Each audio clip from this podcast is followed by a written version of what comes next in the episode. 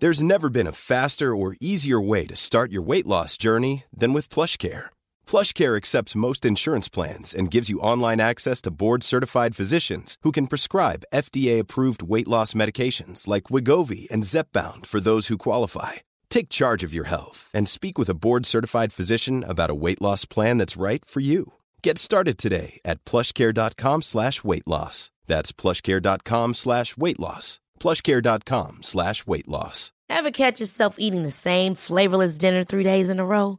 Dreaming of something better? Well, HelloFresh is your guilt-free dream come true, baby. It's me, Kiki Palmer.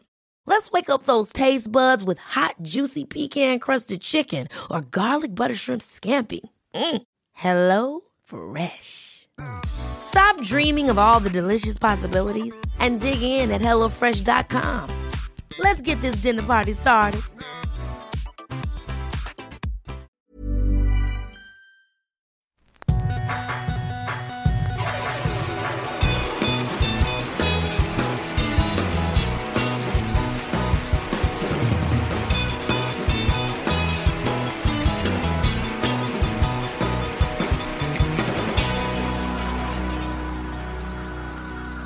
Bienvenidos a Dos Nombres Comunes, episodio 180 y algo. Si mal no recuerdo, debe ser el 183. Me suena, Que hablamos 183. de Blink. Ah, sí, claro. Bueno, y tú la Ajá. última vez. Si no ha pasado nada en el orden numérico, que de repente pusieron un número Ajá. entre el 82 y el 83, creo que es el 83. Sí, me suena. ¿Cuánto tiempo estuvimos fuera? Dos semanas. Dos semanas. Intervino Semana Santa y, y me da risa eso de que tomamos vacaciones. Realmente no es tanto vacaciones. En, en este caso, sí hay vacaciones. Y Semana Santa es una semana de, de vacación. Sí, pero no, de- no del podcast. No, y, y para mí tampoco fue como vacación. Más bien fue una semana donde yo aproveché para adelantar cosas o hacer cosas que no había hecho. Cumplí años el Te viernes. felicité. Sí. Pero había un cierto cambio de horario en nuestras locaciones. Donde yo estaba eh, era una hora más. Entonces yo, pues tú, tú cumpliste de un sábado a domingo, ¿no? Si no, si No, mal no recuerdo. un, un jueves o un viernes. No, señor. Sí. Cumplí, cumplí- no. No, no, porque yo, yo me acuerdo perfecto. Esto, esta discusión no la vas a ganar. no yo sé qué de día. jueves a viernes. yo- bueno, cumplí el viernes, 2 de abril. Entonces, No, porque yo estaba. Ah, no, sí es cierto. Ya me acuerdo dónde estaba. Sí, es que normalmente no tomo los jueves. ajá, yo te, yo te puse. ¿Cómo es que estás Y tomando en un estaba yo jueves? tomando. O sea, me acuerdo porque estaba tomando, entonces inmediatamente lo, lo mandé el fin de semana. Y pues la verdad, me dieron a mí las 12 Sí, por el cambio de horario. por el cambio de horario, pero eran tus 11. Mm, todavía no habíamos cambiado Entonces, aquí. como pues yo estoy manejando la hora local de donde estaba, Sí, está bien. dije, "Ay, qué hueva como que acordarme la una. Entonces mejor una vez. Y te dije, oye, ya sé que allá son las 11, pero aquí son las 12, entonces te la pelas. De que felicidades. Y fui el primero porque fue a las 11 sí, ganaste. del día 1 de abril. Ajá, Gané. sí. Sí, eh, fue un día, ese día en particular ya la verdad no hice mucho, entonces sí logré descansar un poco eh, en esa semana, pero luego ya el lunes empezamos luego, luego otra vez. Y aquí estamos de regreso, vengo de dar clase de bioética y quisiera platicarte un poco de eso. Bioética.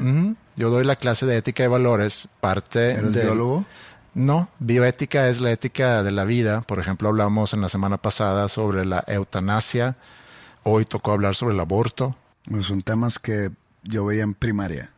¿Ah, sí? Ya, ya tu, tu prepa ya es también primaria y secundaria. O sea, tú hablabas en primaria sobre la eutanasia. Pues nos, nos mandaban, por ejemplo, como algunos deben de saber, y como tú sabes, yo estaba en un, en un colegio religioso Sí. y teníamos, créelo o no, teníamos todos los años desde desde preescolar hasta secundaria tuvimos clase de religión. Y pues ahí, en, no sé, tercero de, de tercero de primaria o quinto de primaria, primero de secundaria, nos hacían en la clase hacer, no sé, algún tipo de ensayo sobre la eutanasia, sobre el tabaquismo, sobre el alcoholismo, sobre el aborto, sobre esos temas ya demasiado trillados. Entonces, por eso digo, si lo están viendo en prepa, pues Triados van, van cuando un poco, van un poco atrasados, ¿no? O sea, para ti, triado, cuando estás tú en, en ¿qué dijiste? En tercero de primaria, quinto de primaria, y te dan, oye, Pepe, queremos que escribas sobre la eutanasia. Ah, No, otra no, vez. ahí no, porque ahí es de que, que es la eutanasia. Ajá, Tiene nombre medicina. sí, Entonces sacas la enciclopedia británica, no sé si te acuerdas de esa, sí. o la hispánica, Esa no me tocó. era la misma pero en español. Mm, la sí, por británica era eso. en inglés y la hispánica era en español, porque todavía no existía Google. Y también estaba la enciclopedia en carta. ¿Te acuerdas de la No. Era en CD para la computadora y ponía, no sé, eutanasia y te ponía toda la información que, tipo un Wikipedia, pero pues está en libros que eran una enciclopedia de no sé cuántos tomos y pues la encarta que era la electrónica o la digital. Eh, en los años noventas, básicamente. Y, y pues ahí sacabas toda la información. Y haces un resumen de toda la información que hay disponible en tales enciclopedias. Y pues eran esos temas en la clase de religión. En primaria. ¿Cuál era la postura que se suponía que ustedes tenían que agarrar ante, No, por ejemplo, no, la no eutanasia? No era, postura. No, era simplemente informativo. Ok. O sea, era académica, pues no era opinionada. Sí, O- obviamente en un colegio de esos, pues están en contra del aborto, están en contra de la eutanasia. Sí. ¿Por qué? Porque pues Dios no dijo que esa persona se tiene que morir. Sí, Fue una decisión tomada por el humano y el humano no puede jugar a ser Dios. Igual el aborto. De que por qué vas a matar a una a un alma cuando todavía ni, ni le dan la chance de vivir. Y en vez de decir que, oye, pues debe de ser pro-choice el asunto, ¿no? Es lo que platicamos hoy en clase. Y igual con la eutanasia, a diferencia del aborto, la eutanasia sí es ilegal en gran parte del mundo. Hay pocos países donde es legal la ¿En- ¿En, qué, eutanasia. en qué, qué tipos de países eh, tienen legal la eutanasia? Suiza. Luxemburgo, Holanda se me hace también, Canadá. Pero hay que diferenciar entre, hay eutanasia pasiva, activa, involuntaria. Involuntaria. Involuntaria es cuando alguien está en un estado vegetal, o sea que la persona no tiene forma de decidir, sino que es un tercero que decide desconectar. ¿No es así siempre? No, porque La puedes... activa es cuando tú dices mátenme. Ajá. La pasiva es cuando... No, la pasiva es, es que tiene que ver con, con medicamentos. La pasiva es dejas de medicar con algo que te mantiene vivo. La activa es te medico algo que te va a matar. Ajá. Sí, Y la involuntaria es cuando estás en coma por 30 años y dicen de que bueno, ya estuvo. sí, exacto. Eso es ilegal en gran parte del mundo, en la mayoría. La- las tres. Sí, ahí no sé, por ejemplo, en Canadá sé que es legal, pero no, no sé cuál, si los tres o si uno de los tres o cómo está la onda. Es que puede haber mucho juego sucio, creo yo. Digo, defendiendo la postura de, de que es ilegal. Podría haber mucho juego sucio, muchos intereses ahí.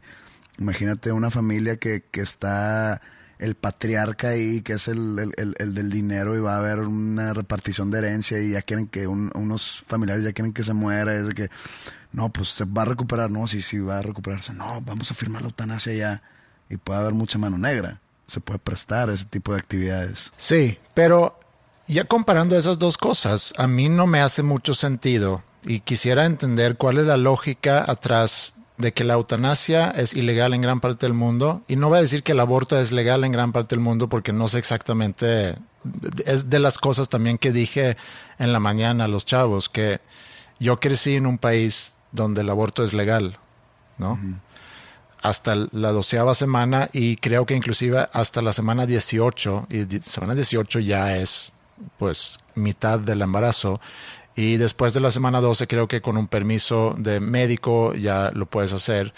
Pero yo crecí con eso entonces yo nunca escuché los argumentos en contra.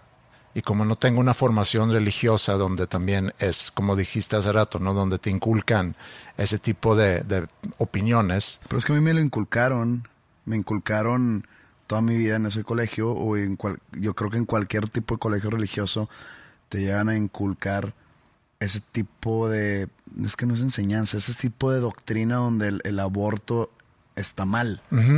Y yo ahorita a mi edad adulta post catolicismo, cristianismo, etcétera, digo, nunca fui el cristiano ni el católico ni el gran católico, pero yo digo que el aborto debe ser cada quien sus cubas. O sea, si, si, si para ti funciona abortar por tales razones, date. Si te lo quieres quedar, date, debe ser. O sea, estoy de ese lado del espectro. Sí. Soy pro-choice. Sí, digo, es, es todo un tema porque moralmente estás impidiendo el, el crecimiento de una vida, inclusive estás quitando una vida. Es que bueno, el entrar en debate. No, es- no, pero es que, es que, y eso yo lo tuve que balancear mucho en mi clase hoy y les aclaré de- desde un inicio. Yo no estoy buscando cambiar la opinión de nadie, sino quiero que tratan de entender las diferentes posturas que existen y también que la moralidad no necesariamente eh, es lo que define si algo debe ser legal o ilegal. Eso es porque ahí entran otros temas. Para mí, por ejemplo, si lo queremos resumir, para mí es mucho un tema de salud, porque resulta que la mujer que quiera abortar, pues probablemente lo va a hacer de todas formas. Entonces, qué mejor que pueda hacerlo controlado. en condiciones favorables por su salud. Entonces la discusión moral y moral es una y la legalidad pudiera llegar a ser otra, pero a lo que quería llegar es sobre la eutanasia, ¿por qué, ¿por qué aplicar la eutanasia o, sea, el, o el suicidio asistido? ¿Por qué aplicarlo? Porque alguien está sufriendo. Entonces, si parte de lo que nosotros como humanos buscamos en la vida es que no haya sufrimiento, inclusive los médicos lo que tienen que hacer es salvar vidas, y aquí se contrapone un poco, salvar vidas y también evitar el sufrimiento. Pero el salvar vidas pesa más que evitar el sufrimiento, al parecer, porque si una persona está sufriendo mucho y pide que, pues mátenme, termina con mi vida, no lo puedes hacer porque salvar la vida pesa más que impedir el sufrimiento. Pero también el médico está en un, digamos, en una encrucijada en que digo, pues yo, yo, yo le puedo hacer el favor, suena, suena, suena banal, pero hacer el favor a esta persona que está sufriendo y que no tiene cura o que no tiene solución su, su mal, le puedo hacer el favor desconectándolo o dándole algo para que deje de sufrir, pero me voy a meter en pedos yo. ¿Por qué? Porque es ilegal. Ah, claro, sí. Entonces ahí está en la crucijada y ahí tienes que, tienes que ver por ti también, de que oye, sabes que no puedo hacer lo que tú me estás pidiendo. Sí. Y aún Te así, puedo hacer más cómodo mientras dures, pero hacerme lo que estás pidiendo está cabrón. Aunque, aunque quisiera ayudarte, no puedo. sí, porque también es, te puede atascar de morfina, pero pues también, la morfina también te puede matar. Es, es homicidio, ¿cómo, cómo se le dice? Negligencia médica, homicidio involuntario, hom- homicidio no calificado. Sí, ahí tú eres el experto, yo no. Yo no, soy estudié. ningún experto en derecho penal. No sé de dónde sacaste de, de- de mi traje, de la corbata traje. que traigo puesta, Ajá, de tus estudios legales, pues, de mi jurídicos. doctorado en, en penalismo. Sí, no. Sí, es, es, eh, es un tema complejo. Y también les dije que, mira, no lo vamos a discutir. Nada más vamos a poner ciertas cosas sobre la mesa y tratar de entenderlo. No lo vamos a discutir porque es como discutir religión con alguien. O tienes fe o no la tienes. Y No, no, se puede discutir con la gente ni religión ni de política. Y a veces ni de música. yo sé, es difícil. Porque la política ya llegó a un punto donde ya se torna como medio religiosa ya. está, está muy enfermizo ya el ambiente. Entonces lo que, lo que busqué hacer eh, era eso, ¿no? Poner las cosas sobre la mesa, aclarar que no se trata de cambiar opiniones de nadie, pero mínimo que hagan el intento de entender los argumentos de quien piensa diferente que tú. Y al pedir su opinión, porque así empecé la clase, díganme si están a favor o en contra, no del aborto, sino la legalización del aborto. Y curiosamente la clase se dividió en dos. Había la mitad a favor y la mitad en contra. Entonces a cada, a cada grupo le dije, ok, ustedes se van a clavar con los argumentos que se contraponen con lo que ustedes piensan. O sea, si estás a favor, ve todos los argumentos en contra y eso lo vas a argumentar y viceversa para el otro grupo. Sí les costó algo de, de trabajo, pero mínimo, y yo creo que ese es el ejercicio importante, es tú puedes tener tu postura y muchas veces ni sabes por qué tienes esa postura. Eso es algo que escuchaste en tu casa o que si fuiste a un colegio a lo mejor religioso, llevas tiempo con esa información. Así como yo llegué a México con la idea que pues por supuesto que el aborto es legal.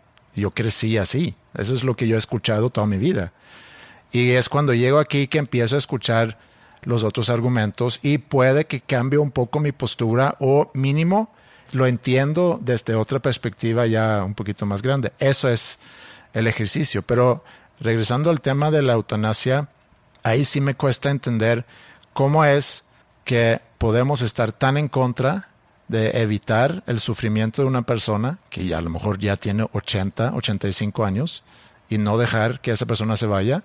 Puede ser uno porque esa persona que está en contra tiene la fe suficiente y necesaria para seguir pensando que esa persona se puede llegar a recuperar o a salvar. No, Dios nos va a responder nuestras plegarias y se va a curar. Es uno. O dos, está interponiendo sus creencias antes que el evitar el sufrimiento de, su ser querido.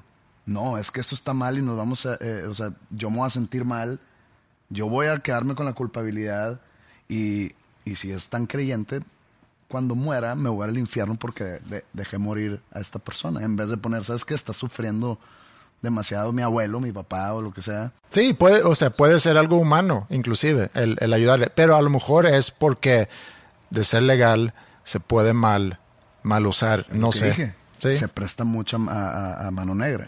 puede ser. Y di un ejemplo un poco oscuro, pero, pero es uno de muchos ejemplos. Hay médicos que nos escuchan y bueno, hay, hay mucha gente que nos escucha que no necesariamente es médica, pero si eres médico y si tú tienes más información sobre este tema, porque sí realmente me interesa conocer la opinión de que por qué es que en un país como Suecia, donde por ejemplo el aborto es legal, la eutanasia no es legal. Entiendo a lo mejor más coherente México entonces, donde el aborto, salvo la Ciudad de México, donde desde hace, no sé, 13, 14 años es legal pero el resto del país, creo que todos los estados del resto del país, no sé, hay no Estoy muy enterado. Sí, creo que Sinaloa, Sonora hay, no sé, eh, pero es ilegal. La eutanasia también es ilegal. Se me hace progresista el que, por ejemplo, en la Ciudad de México sea legal el aborto. Y se me hace un poco retrógrada en el que en todos otros lados, con la excepción de los que dijiste, mm. sigue siendo ilegal. Ok, la eutanasia, ¿qué opinas? ¿Legal o ilegal? Es que te digo, se necesita ya más análisis, creo yo, que el aborto. Siento que, que el aborto es más de fe y más de, moral, pero moral religiosa. No moral de culpabilidad, no moral de que como humanos estamos haciendo bien esto, no. Es más de fe totalmente. De que es un alma, poco no vas a dejar florecer ese capullo. Va por ahí el asunto. En la eutanasia merece más análisis, más un clavado mucho más profundo. Yo creo que por las manos negras que te que pueda haber mencionamos porque sí se puede prestar a mucho, a mucho juego checo. Voy a dejarte con esta reflexión que también hice con los chavos en la mañana. Una mujer que aborta en México la puedes perseguir, se dice, ¿no? Penalmente, porque está rompiendo con la ley. Fíjate que no sé. ¿Ella o la, la persona que le dio ese servicio? Ah, ok, sí. Ahí, o sea, no sé. Ok, eh, creo que a ambos. Me hace también un poco absurdo que sea perseguida a la mujer. Es, es su cuerpo. Ella debe tener el derecho de hacer lo que ella quiera con su cuerpo. Cuando ya el feto tiene cierto tamaño, deja tú meses, tamaño, debe ya es, o sea, debería ya de ser de que, a ver, espérate, no, ya. Este güey ya come, ya respira, entre comillas. Sí. Ya, tiene un corazón latiendo. El corazón latiendo es. Bueno, cuando es una semillita. Siete semanas. Cuando el bebé, el bebé mide cinco centímetros. Sí. Pero aquí estamos hablando de 12 semanas. Ese es un, como un estándar. a, mí me, hablas de 18 semanas, no significan nada para mí. A mí háblame en meses. ¿Cuánto, llevas? ¿Siete meses? Ah, tres, ah, pues ya va, tres meses. a luz. 12 semanas, tres meses. ¿Tres meses? y, es, según, es un tercio del embarazo. Sí. Según yo, esto es totalmente ignorante lo que voy a decir. Según yo, debe ser que para la mitad en adelante ya está tenso. podemos al rato googlear la foto de, un feto de 12 semanas y vas a ver como una, una pequeña persona. Estoy, estoy, no sé cómo decirte, estoy pescando a, ciegas. sí, está bien. Eh, pero a la reflexión que te quería dejar es, a la mujer le puede castigar o, a la, o al médico que hace ese aborto, pero también hay montones de hombres que embarazan a una mujer y se desentienden por completo y se van y deja a mujer sola con esa tarea y al niño o la niña sin papá. Y, o sea, sí como está mal eso, está mal prohibirle a la mujer que, que acuda a abortar. ¿Por qué? Porque le puede suceder eso a una mujer, puede ser producto de una violación, puede ser, oye, ¿sabes qué? El que esta criatura nazca va a tener una vida miserable porque no tenemos cómo mantener, fue un accidente. Todos esos factores tienen que entrar en juego para tomar una decisión. Y se te hace más difícil cuando esa decisión es ilegal. Entonces buscas como que una alternativa clandestina donde te pueden hacer un, una mala operación o cirugía o lo que sea que, se, que, que hagan y hasta te pueden, te pueden quitar la vida. Sí. Entonces, es mucho más fácil eso en el aborto que en la eutanasia, tomar la decisión de hacerlo legal, pues. No, no sé, lo sigo pensando y lo voy a seguir pensando hasta la próxima semana.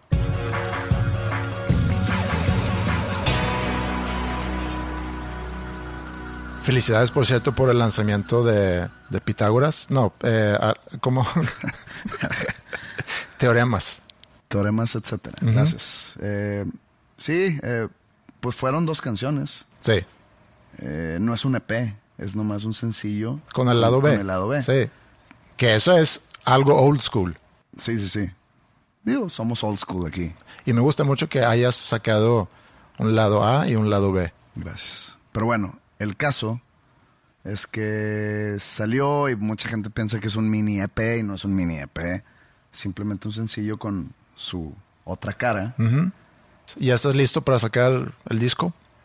No, no, creo que no. Eh, va a salir un sencillo más. De hecho, lo estuvimos produciendo la semana pasada. Ajá. Y esto hoy es viernes. Ayer se supone que ya grabamos todo. se supone porque todavía no sé porque ayer todavía no pasa. Ok. Hoy es lunes. Este episodio sale el viernes. Sí. Se supone que el jueves nos vamos a, a- a meter al estudio otra vez a, a- a traquear todo. Estás brincando en el tiempo. Estoy brincando en el tiempo. Y ya, este, pues estuve la semana pasada ahí con Flippy produciendo la canción, con Bucho. Ah, oye, ¿viste Fake Famous? Sí. Sí, la viste. Porque Sí, la vi. hace como tres semanas te dije que la Sí. vieras y me tiraste el león.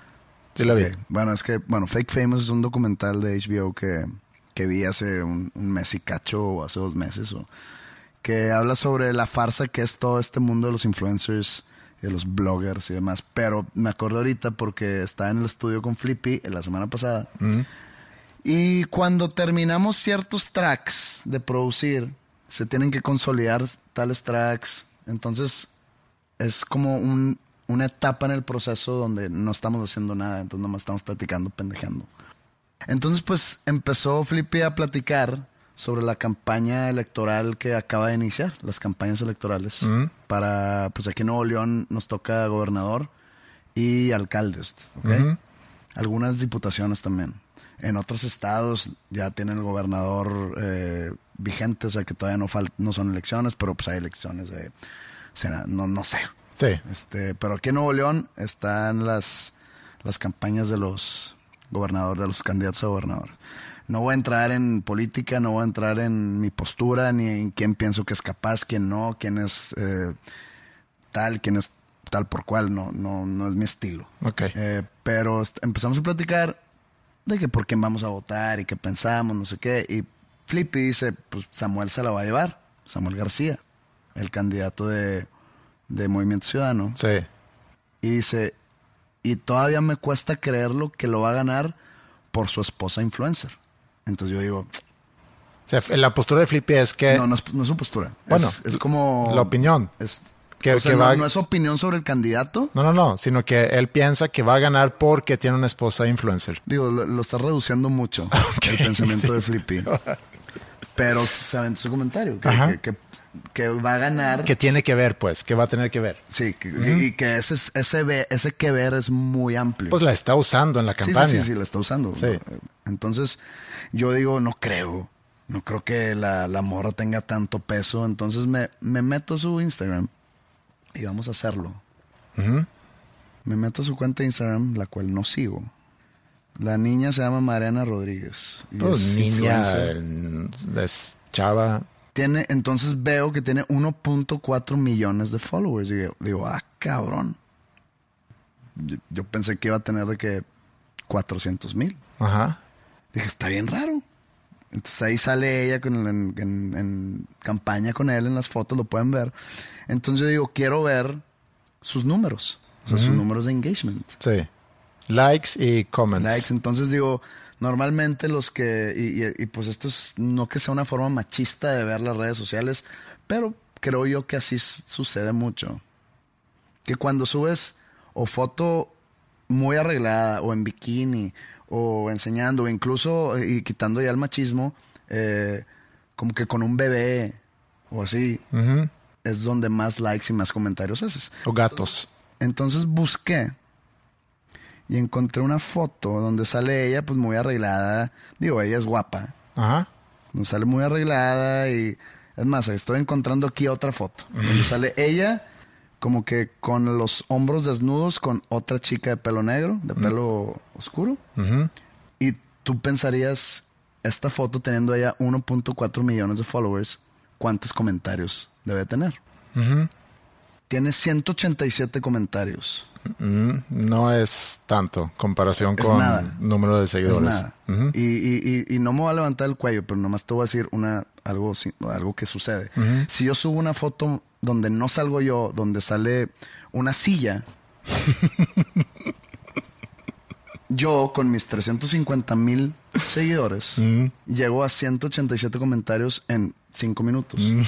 Bien por ti. No, no, no, no estoy presumiendo. No, está bien. Es un hecho. Es un hecho, Entonces, sí. para mí eso es, es, es una, es referencia. Es una referencia, sí. Digo, ¿cómo es posible?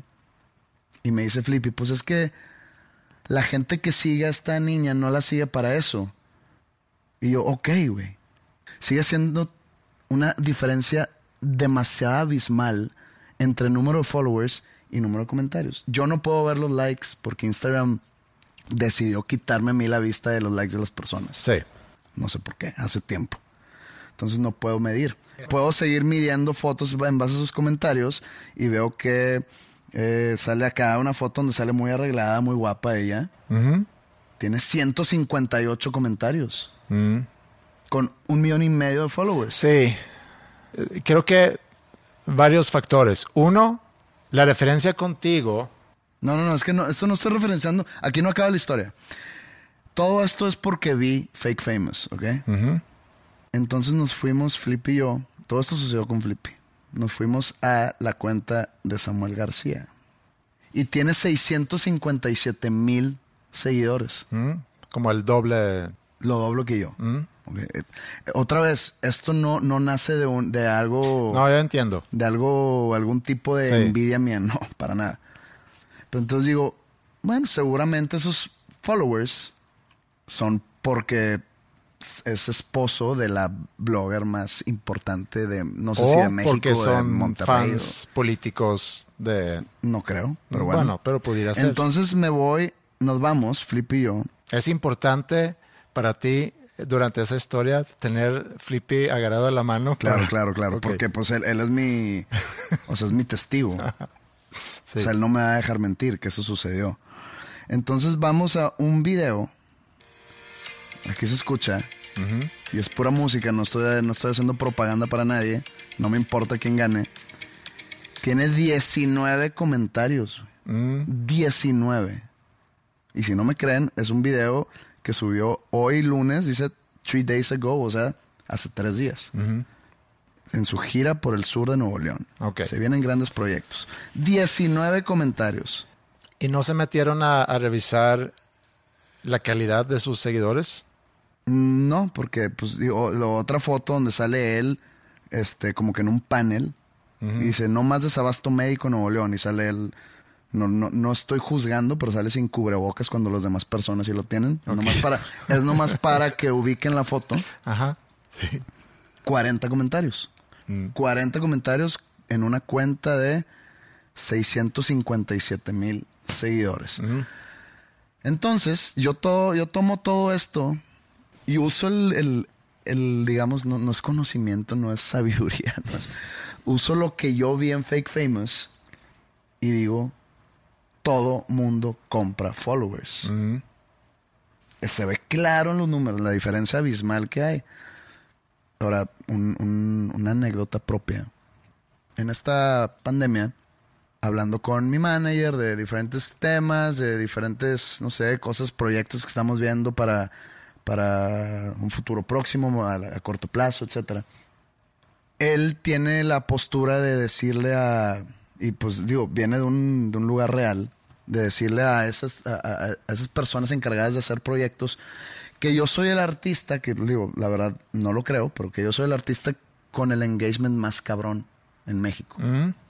Entonces yo, Sí, perdón, nada más te voy a interrumpir rápido. Yo sí lo creo y por eso la referencia, o sea, tú no eres una referencia representativa. no, es que te va. Ya después de todo esto y después de ver Fake Famous, porque todo, de cuenta que ver Fake Famous como que me abrió la mente un poco en cuestión de, de- de las redes sociales en cuanto a números, en cuanto a cómo las marcas se acercan y, y ven, pues, son números que crean en granjas de followers en la India o en China o sepa tú dónde. Pues entonces después de, de ver eso digo, ¿sabes qué? No soy el artista con más engagement. Nada más yo tengo un engagement que es real en cuanto a mis números. ¿Por qué? Digo, yo no he comprado seguidores. Tengo 350 mil followers y tengo ciertos números de comentarios, ciertos números de likes, que son los que deben concordar para una persona con ese número de seguidores. Pero la gran mayoría, para no quedarse atrás, para no verse como pendejos, para no verse como no exitosos, para no verse como que a la gente o al público no les importa, compran followers y llegan al millón y llegan al millón y medio y se quedan sus números reales en cuanto a comentarios, porque también puedes comprar comentarios. Sí. Pero qué hueva estar en, en- en- propio Fake Famous hay un güey que dice que es demasiado estrés mantener esta mentira por tantas publicaciones. Sí. Entonces, esos números no son reales. Los míos sí son los reales. No es que yo tenga un engagement bien cabrón. Mm, pues es que sí lo tienes. Es nomás un número real. A concordancia de, de- de mis números de followers. Y a cerrando el tema mío, regresando al tema en general, viste Fake Famous. Sí. Y, se toca mucho este. Sí, Fake temas. Famous es eh, un documental sobre, pues eso, el- redes sociales y, y hacen un experimento social para ver, podemos hacer famoso o famosa a, a una persona o varias personas en este caso. Hacen un casting y la verdad es un documental. Aquí no se trata de hacer spoilers, pero eh, está buena. Y, Eh, eh, no, no es la gran cosa. no, no es la gran cosa, pero, pero, pero, está interesante. pero el morbo sí te. Sí, está interesante porque hacen un casting entonces eh, para o audicionan a personas que, que quieren hacerse famosa y viene de diferente tipo de personas, ¿no? Hay eh, actores, actrices que están como que iniciando una carrera, modelos, eh, gente común y corriente. Digo, no que el modelo y la actriz o el actor no sea gente común y corriente, pero gente con trabajos que a lo mejor donde no dependes tanto de tu red social, vaya. Yo creo que un actor, una actriz, un modelo a lo mejor tiene más posibilidades, no sé. O le importa más tener seguidores en redes. Termina escogiendo a tres personas, una chava y, y dos chavos, y empiezan a alimentar sus cuentas. Pero aquí el proceso está interesante y creo que es un, un eye opener, como dijiste tú, como que abres la mente un poco, entiendes un poco cómo funciona eso de las redes todo sociales. lo falso que hay detrás. Todo lo falso que es. Y lo triste de todo eso es. Pero es que hay que contar lo fa- la falsedad. Sí. Que- incluso las publicaciones mismas son falsas. sí, hacen sesiones de fotos. Eh, de que aquí viajando hacia no sé dónde, estoy en- está en el avión privado, que es un avión privado en tierra que rentan Sí. para que vayan bloggers a, tomar, a hacer sesión de fotos de que aquí viajando al- a los Barbados. que ni siquiera aquí- es un avión. Ah, no, no, no. Es, es simplemente un lugar acondicionado para parecer avión. y, y te ponen sesiones de fotos donde parece que están en la playa y están como que en su garage. O sea, está, está muy cabrón. Sí. Y, y eso es real. Hacen todo para engañar a que la percepción de la gente en, en general sea que estas son personas famosas y también a las marcas para que las marcas empiezan a interesarse y, y buscar hacer Pero colaboraciones. te cuenta, te cuenta el, el narrador del experimento social que empiezan a comprarle seguidores y te sale cuando a los, a los tipos, a los influencers, entre comillas, Sí. se dan cuenta que de la noche a la mañana subieron 30 mil followers. De cuando abren su celular y dicen, ah, Sí. ya tengo 50 mil. Sí. Y, y luego como está la disyuntiva de, o sea, como esos, esos seguidores son falsos, tu cuenta debe aparentar que es real. Entonces tienes que comprar comentarios y, com- y comprar likes también. Sí. ahí es donde se vuelve un poco cansado el asunto. Sí. Porque, y, y- y te ponen hasta los, el tipo de comentarios que dejan las falsas, ¿no? De que, hey, gran foto. Y cosas así de que Sí. súper básico y súper... Tú eres el mejor. Sí, sí, sí, de que... Siga o- o- o de publicando. que lumbrecitas, ¿no? Cosas así. Ah, gran razón tienes Sí. en, esa, en ese texto y no hay texto. Cosas así. Y dos de ellos, como dijiste, se cansan y se empiezan a poner nerviosos, le da algo de ansiedad el A hecho. uno le da ansiedad porque, porque es mucho trabajo seguir esa farsa Sí. y al otro dice, no, pues yo quería ser famoso Por mi eh, autenticidad, genuinamente. sí. genuinamente. Sí. Y a la chava, eh, como que le sigue el juego y le empieza a ir muy bien porque sigue muchos seguidores, marcas se acercan, le empiezan a regalar cosas. En fin, eh, es una farsa y concluye la película con el inicio de la pandemia. Y lo que, y lo que dice el narrador de la historia es que llegamos a la pandemia y todos los influencers en, en las redes Seguían viajando. seguían viajando, publicando fotos de playas cuando las playas están vacías. Sí, es una gran farsa. Y vean el documental si quieren. Eh, digo, es palomera, pero, pero creo que lo, eh, lo resumimos muy bien ahorita. Lo triste de todo esto es que estamos cultivando o estamos incentivando a gente a, sin ningún tipo de logro, hacerse famosa comprando, o sea, estoy dispuesto a comprar seguidores sin ningún tipo de aportación mía, porque la verdad, en, en las sesiones de foto lo vimos, Ha- hablando de la chava, la chava sí es una chava bonita, pero la transformación en las fotos y, y lo que puedes hacer en una sesión de fotos profesional con luz, con maquillaje, con arreglar el, el entorno, etcétera.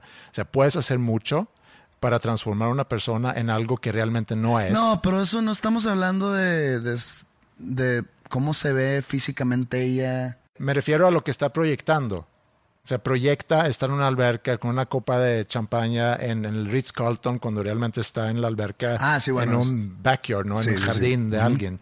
Eso sí, pero ya que si ella luce muy bonita o que si... A lo que iba con eso no es un comentario sobre su físico, sino que hay muchas cosas que puedes hacer para engañar. De hecho, hay una moda ahorita, tengo entendido, con personas subiendo, o gente famosa que sube la foto muy arreglada, o sea, una persona muy arreglada, y, a la, y, y también una foto pues, sin maquillaje, para mostrar que lo que ves en la tele, cuando me ves en sesiones de foto y demás, Es muy dañino para los niños, Sí. para los preadolescentes o muy jóvenes, ver eso y que ellos no cumplen con ese tipo de estándares, cuando esos estándares son ficticios. sí, O sea, le hacen mucho daño al psique infantil o al psique adolescente. Entonces, el engaño aquí es muy redondo porque esas personas, y, voy a generalizar mucho, sin talento, buscan hacerse famosa comprando seguidores y luego alimentando sus cuentas con comentarios y likes para que no exista esa discrepancia entre una cosa y la otra.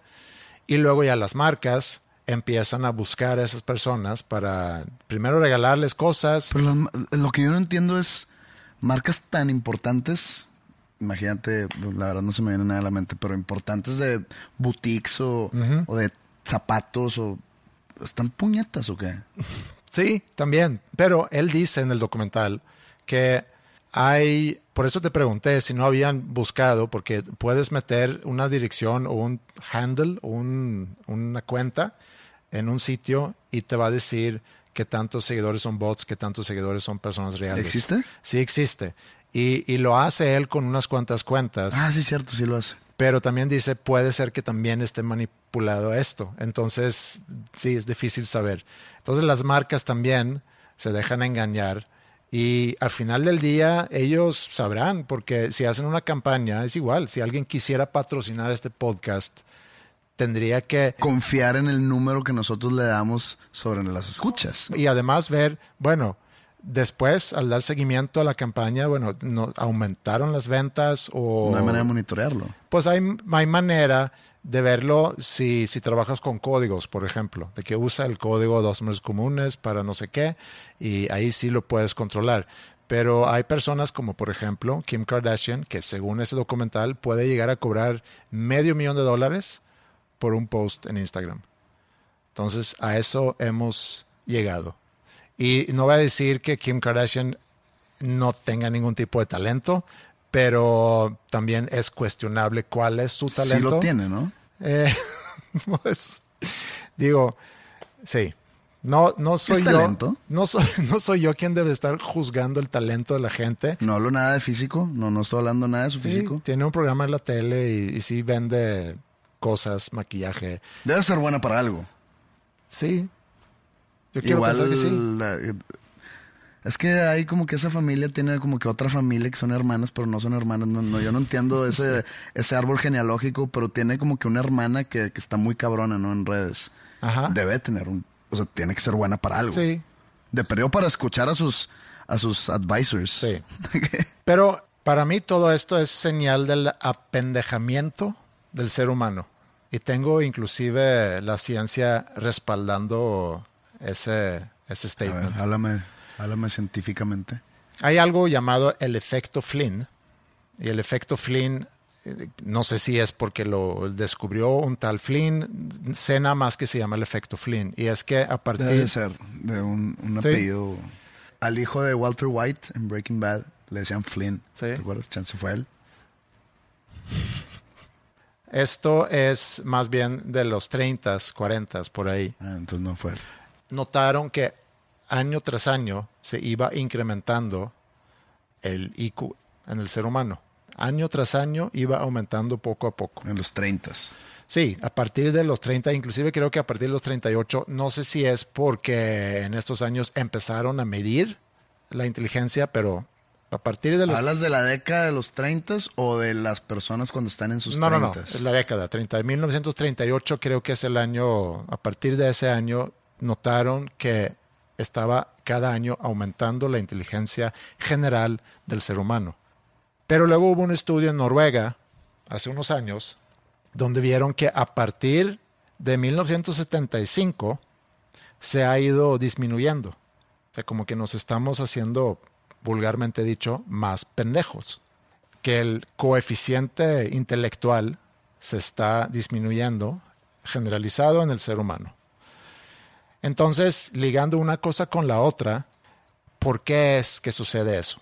Y dicen que no es algo necesariamente genético, sino que tiene que ver con el entorno. Y si vemos el desarrollo tecnológico de los últimos años, se puede entender que estamos dejando de utilizar ciertas funciones. Por ejemplo, cuando tú y yo crecimos, era muy natural saber todos los números telefónicos a nuestros amigos, cosa que hoy en día no necesitamos. Ayuda a la memoria. Ayuda a la memoria, O sea, el músculo de la memoria es ejercitado regularmente. Ahora ya no. Digo, inclusive nosotros, yo ya no me sé ningún teléfono de memoria. Nada más los que me sabía en ese entonces que aún recuerdo. Sí. O trasladarte de un punto A a punto B. Antes, pues, aprendías el, el camino. Hoy en día, pues, prendes Waze o Google Maps y, y te dicen exactamente cómo llegar y tú no estás fijándote necesariamente en, en cómo llegué. Hay chavos que no saben su propio número de teléfono, que no saben exactamente describirte dónde viven. Entonces, estamos también dejando ciertas funciones gracias a avances tecnológicos. Todo está a la mano. Pues es que todo está en el celular, todo. Entonces tú ya no tienes que hacer gran cosa para conseguir algo.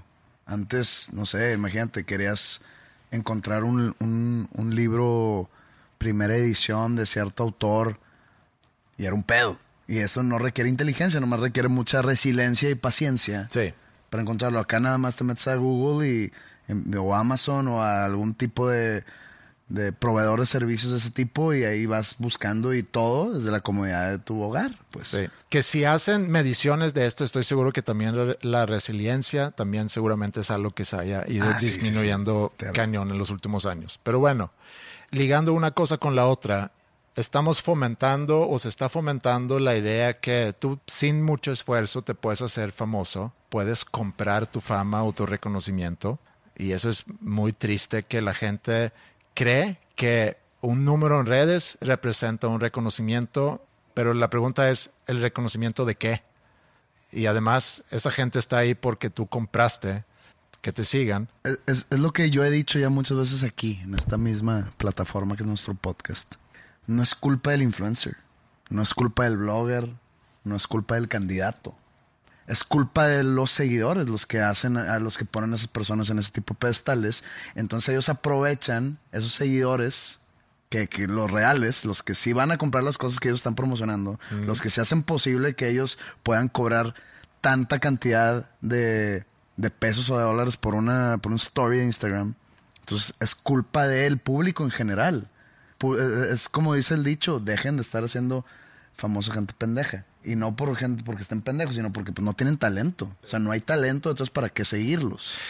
Ahorita regresando a las cuentas que mencionaste hace no rato. No estoy muy convencido con... con no, que es que sí, estoy de acuerdo, pero relacionándolo con, con el hecho que yo puedo construir mi cuenta con cientos de miles de seguidores uh -huh. comprados, entonces ahí es culpa de quién. Tú ves la cuenta de Andreas, Andreas ah, no, pero, Osberg es que MX. no estoy diciendo que, de, hablando de esta chica, tiene 1.4 millones de followers, no estoy diciendo que todos sean falsos. Pero es para ti ojón para ser paloma porque no tiene mucha interacción en su cuenta. Ajá, cuando, según yo, esos números debería tener una interacción muchísima mayor de la que tiene. Sí. Pone tú que el 30% de sus seguidores sean reales. Según, según lo que se ve entre la relación Pero de los estás de acuerdo que hay cuentas o, o figuras públicas, tú eres uno de ellas, que invita más al, al, a los comentarios. A... Mm, pues no sé, no sé, no, no sé qué es lo que mueve a la gente para hacer más comentarios. Según yo, es como que un comportamiento social equitativo entre todos, entre que, porque hay porcentajes, hay, hay, digo, no sé si estudios, como tú dices, un estudio hecho en la Universidad de Cambridge dice que el 10% de los seguidores son los que dan like, el 8% son los que comentan. Entonces, sí, sí existe ese porcentaje. Estos números los estoy Sí inventando. existe, sí. Este, y yo estoy cualquier cosa arriba de esos números. Eso no, eh, no significa que tengo un gran engagement cuando estoy un poco arriba de esos números. Gran engagement sería el doble. Yo estoy en, mi- yo, yo estoy en, en como que en, en un espectro real. Sí, pues es que no, no sé. Estas personas no están en un espectro real en cuanto a la conexión entre sus números. ¿Ya? Sí. Sí, una buena forma para medir el éxito o no de una cuenta, y no va a decir de una persona porque no tiene nada que ver, De una es la- cuenta. de una cuenta, es fijarse, bueno, cuántos seguidores tiene y cuántos comentarios tiene y más o menos ahí medir la relación. Y, y si no, so- no es mucho, mucha interacción, pues a lo mejor tiene muchos seguidores falsos. Pero, Pero, entonces se me hace a mí, ya regresando al tema que importa, que es las elecciones, qué triste que gente, y, y- y esto es extra de las propuestas reales que tenga el- este candidato, que gente que ya puede votar, que son gente de 18 en adelante, y pues gente de 18, hay unas personas pues muy inmaduras todavía. Yo en mis 18 yo creo que yo era muy inmaduro. Que van a ir a votar por tal candidato porque su esposa es tal blogger. sí, pero es señal de los tiempos. Es señal de los tiempos. Por eso siempre he dicho que ya le toca otra vez a los dinosaurios. Ya estuvimos mucho tiempo aquí nosotros, ya la cagamos, prueba tras prueba tras prueba que somos una especie pendeja, que ya llega el meteorito que ya resurjan los dinosaurios, que retomen su lugar en el mundo y, y ya, ya se acabó el- el- la era del humano, ha terminado, no nos merecemos este planeta, gracias.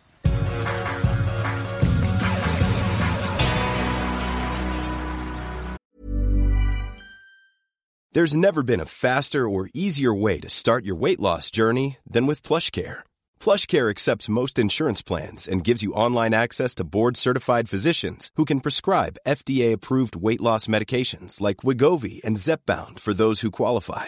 Take charge of your health and speak with a board-certified physician about a weight loss plan that's right for you. Get started today at plushcare.com slash weight loss. That's plushcare.com slash weight loss. plushcare.com slash weight loss. Hold up. What was that? Boring. No flavor. That was as bad as those leftovers you ate all week. Kiki Palmer here, and it's time to say hello to something fresh and guilt-free. Hello Fresh. Jazz up dinner with pecan-crusted chicken or garlic butter shrimp scampi. Now that's music to my mouth. Hello Fresh. Let's get this dinner party started. Discover all the delicious possibilities at hellofresh.com.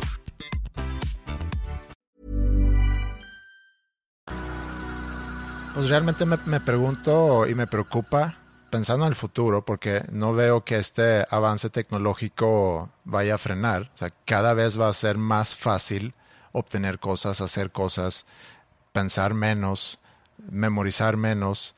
Entonces no sé en qué vamos a, terminar. Cosas que en las que no pienso. Ya cuando llega el momento, ya chance me apendejo igual que Igual que todos. Uh, chance yo soy parte de ese apendejamiento. Chance tú también. Sí, seguramente. Sí. Sí, O seguramente. sea, no estamos exentos nadie. Hashtag todos somos Todos pendejos. somos pendejos. Sí. Por favor, úsenlo. que nadie sepa que lo dijimos nosotros, nomás que aparezca en Twitter un hashtag de todos somos pendejos. ¿Y esto de dónde salió? Está bien. Oye, para ir cerrando este episodio 183, comentamos antes de, de ir a Semana Santa, comentamos sobre un posible evento de dos nombres comunes en vivo, streaming. Ya tenemos fecha. eh, e inclusive los invitamos a que, a que busquen el evento en boletia.com. Esto va a suceder el día 7 de mayo, es un viernes Del 2021. del 2021 a las 8 en la noche y no sabemos bien todavía qué es lo que va a suceder. Es que ahí te va lo que va a suceder. Ok, ahí te va.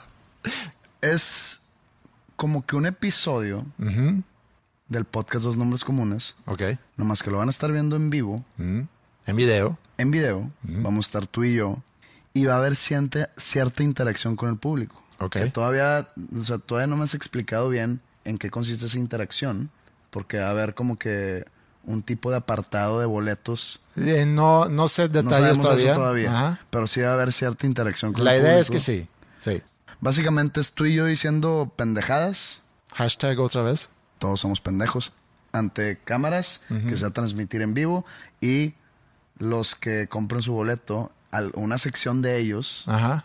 pueden interactuar. Sí, así lo tengo entendido también. Y pues requiere algo de preparación ya que es en video. Yo siempre he dicho que el podcast en video es muy diferente al podcast en audio. Entonces ahí vamos a pensar en cómo llevarlo a cabo.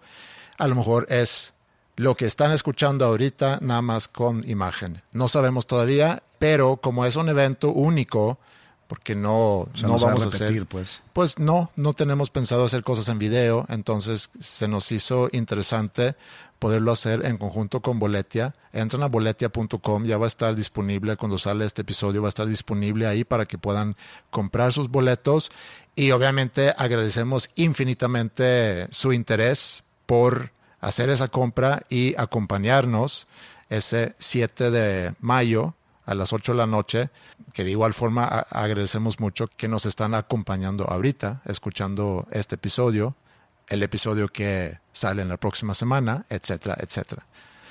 Entonces, esa es la idea y también lo que pueden hacer es mandarnos a través de redes sociales, ya saben dónde encontrarnos, el mail es podcast.com,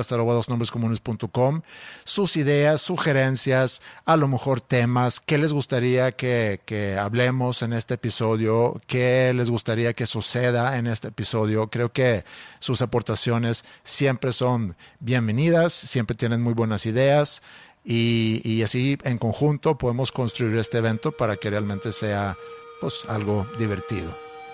Va a estar bueno, va a estar bueno. Y para cerrar este episodio con alguna rola, a mí me gusta mucho tu nueva. La gente no se queja de que, oye, ¿por qué se pone mucha música de José Madero? Porque es mi podcast y pues porque no creo que pregunten. No. Entonces, es muy clara. entonces aquí les presentamos con Teoremas, etcétera. Nuevo sencillo, José Madero. Gracias amigos, nos vemos la próxima semana. Adiós. Cuando quise hacerlos llorar, es cierto. Ever catch yourself eating the same flavorless dinner three days in a row? Dreaming of something better? Well, HelloFresh is your guilt-free dream come true, baby. It's me, Kiki Palmer. Let's wake up those taste buds with hot, juicy pecan-crusted chicken or garlic butter shrimp scampi. Mm. Hello Fresh. Stop dreaming of all the delicious possibilities and dig in at HelloFresh.com. Let's get this dinner party started. Imagine the softest sheets you've ever felt. Now imagine them getting even softer over time. That's what you'll feel with Bowl and Branch's organic cotton sheets. In a recent customer survey, 96% replied that Bowl and Branch sheets get softer with every wash. Start getting your best night's sleep in these sheets that get softer and softer for years to come. Try their sheets with a 30-night guarantee. Plus, get 15% off your first order at bowlandbranch.com. Code BUTTERY. Exclusions apply. See site for details.